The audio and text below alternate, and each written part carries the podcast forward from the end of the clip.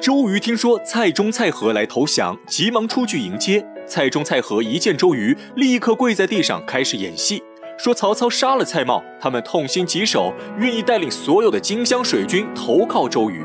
周瑜大喜过望，带着两兄弟进帐喝酒，还把他们封为水师将军。几日之后，周瑜召集众将议事，下令让各军领三个月粮草，准备和曹操打持久战。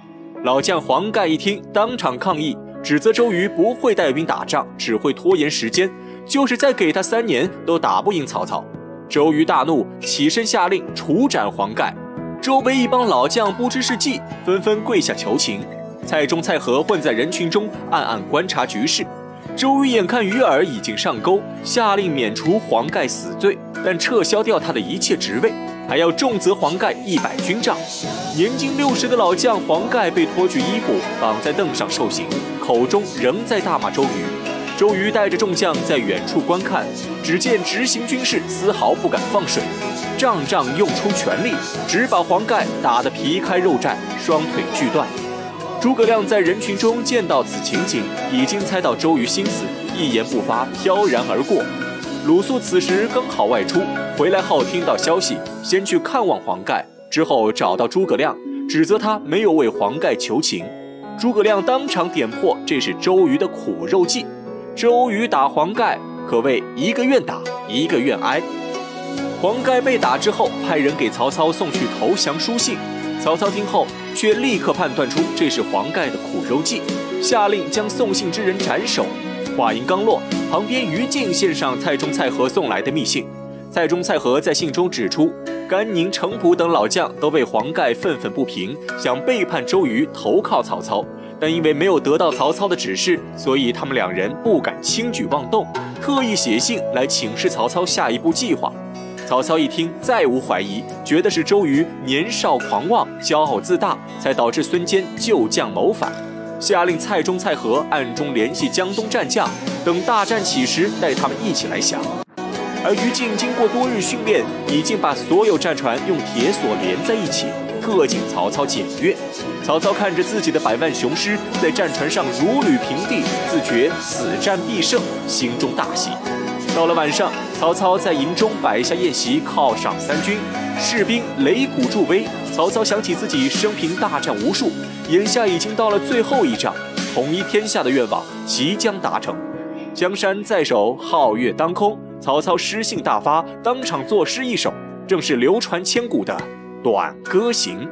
曹操在对岸饮酒作诗，周瑜也在隔岸观望，看着滚滚长江，周瑜豪情万丈。立誓要在这长江之上打一场流传万世的经典战役。不料话刚说完，周瑜抬头看到军旗，突然想起自己漏了一件大事，当场气急攻心，吐血昏迷。鲁肃听到消息后，匆忙赶来探望周瑜，周瑜却意兴阑珊，不肯多言。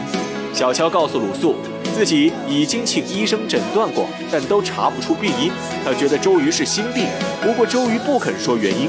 他也猜不出心病的症结，两人正在为难之际，鲁肃灵机一动，想起诸葛亮和周瑜惺惺相惜，必能知道其中缘由，立刻跑去找诸葛亮求救。诸葛亮问了鲁肃一遍细节，已经知道周瑜担心何事，告诉鲁肃自己能治好周瑜。鲁肃大喜过望，立刻带着诸葛亮去见周瑜。诸葛亮见到周瑜后，提笔在纸上写了八个大字。欲破曹公，须用火攻。万事俱备，只欠东风。周瑜一看，当场奉诸葛亮为神人，无奈说出自己心病。原来时令寒冬，长江上只有西北风，没有东南风。如果周瑜火攻曹操，西北风一起，反而会烧到自家战船。周瑜正为此忧心不已。看到诸葛亮胸有成竹，周瑜忙问诸葛亮有什么办法。诸葛亮摇扇一笑，表示自己曾经认识一位艺人，向他学了呼风唤雨之术。只要为自己修建一座七星坛，他就能为周瑜借来三天三夜的东南大风。周瑜当场拜服，感谢诸葛亮的救命之恩。几日之后，诸葛亮登坛作法，周瑜在营中排兵布阵，将一切准备妥当后，只等诸葛亮的东风。周瑜趁机嘱咐吕蒙，让他率兵赶往七星坛。不管诸葛亮有没有成功，都要斩杀诸葛亮。吕蒙奉命离去。诸葛亮在七星坛做法三天，眼看时机已到，羽扇一挥，风向力变，东南风吹得军旗猎猎作响。诸葛亮早已算出周瑜会杀他，趁周围士兵不注意，匆忙走下祭坛，准备逃跑。结果迎面遇上小乔，小乔把诸葛亮藏进自己马车，刚走到半路就被吕蒙追上。小乔撒谎骗过吕蒙，一路护送着诸葛亮到达燕子矶。等吕蒙反应过来，赶到渡口时，诸葛亮已经被赵云接走。吕蒙回去向周瑜复命，周瑜知道诸葛亮又领先自己一步，更是把诸葛亮视为心腹大患，直言不杀诸葛亮，自己寝食难安。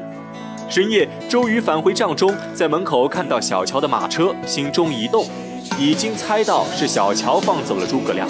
进帐后，周瑜拔剑质问小乔为什么袒护诸葛亮。